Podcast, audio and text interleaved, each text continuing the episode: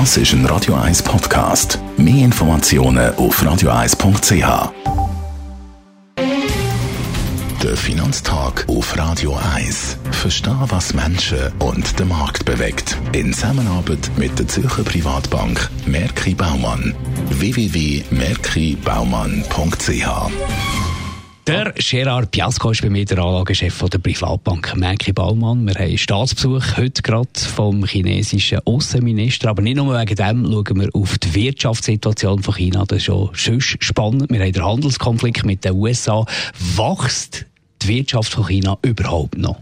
Ja, sie wächst noch, aber eben, es ist schon äh, bemerkenswert. Wir reden äh, von Konjunktur in Europa und Amerika, aber ich muss einfach sagen, China nicht zu unterschätzen, sehr wichtig, enorm wichtig, was in China abgeht in der Wirtschaftsentwicklung. Und wir haben jetzt gesehen, die neuen Wirtschaftszahlen sind rausgekommen. China wächst, aber so wenig wie noch nie, seit über mehr als einem Vierteljahrhundert, noch nie so wenig gewachsen mit 6 Prozent, seit 27 Jahren, ist schon sehr wichtig für die Entwicklung der Weltwirtschaft in den nächsten zwölf Monaten, wenn China so wenig wächst wie noch nie seit 27 Jahren. Gibt es irgendwo Anzeichen zu einer Besserung? Natürlich die chinesische äh, Behörde, die chinesische Regierung, die hat schon einiges gemacht. Man sieht gewisse Besserungsanzeichen. Jetzt im September haben wir gesehen, zum Beispiel die Industrieproduktion ist von 4,4 Prozent im Wachstum auf 5,8 Prozent gegangen. Das ist zwar unter 6 Prozent, aber es ist eine Verbesserung. Wir haben auch eine Verbesserung gesehen beim Einzelhandel. Der Konsum ist ja weltweit, auch in China, besser als die Industrieaktivität.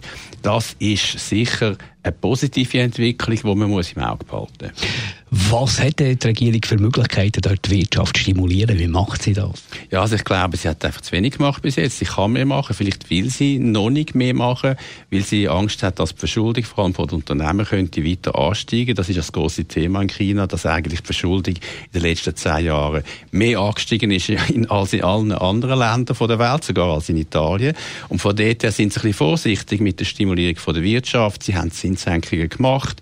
Aber ich glaube, früher oder später müssen sie halt noch mehr machen. Zinssenkungen, Senkungen von den Reservesätzen äh, für Banken. Und last but not least, also nicht, äh, nicht zuletzt, sie müssen natürlich auch, nicht nur in China ist das übrigens der Fall, weltweit ist das der Fall. Man muss halt mehr investieren in die Infrastruktur. Das ist ein großes Thema überall. Und in China hat man jetzt schon in den Infrastrukturinvestitionen mehr Wachstum gesehen. Ich glaube, da wird noch einiges mehr gehen müssen in den nächsten zwölf Monaten. Und das ist sehr wichtig für die weltwirtschaftliche Entwicklung. Danke für die Einschätzung, Gerard Biasco, der Anlagechef der Privatbank Merki Baumann.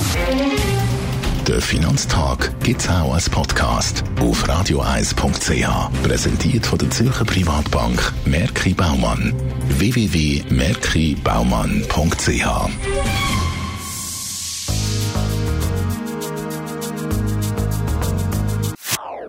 Das ist ein Radio 1 Podcast. Mehr Informationen auf radioeis.ch.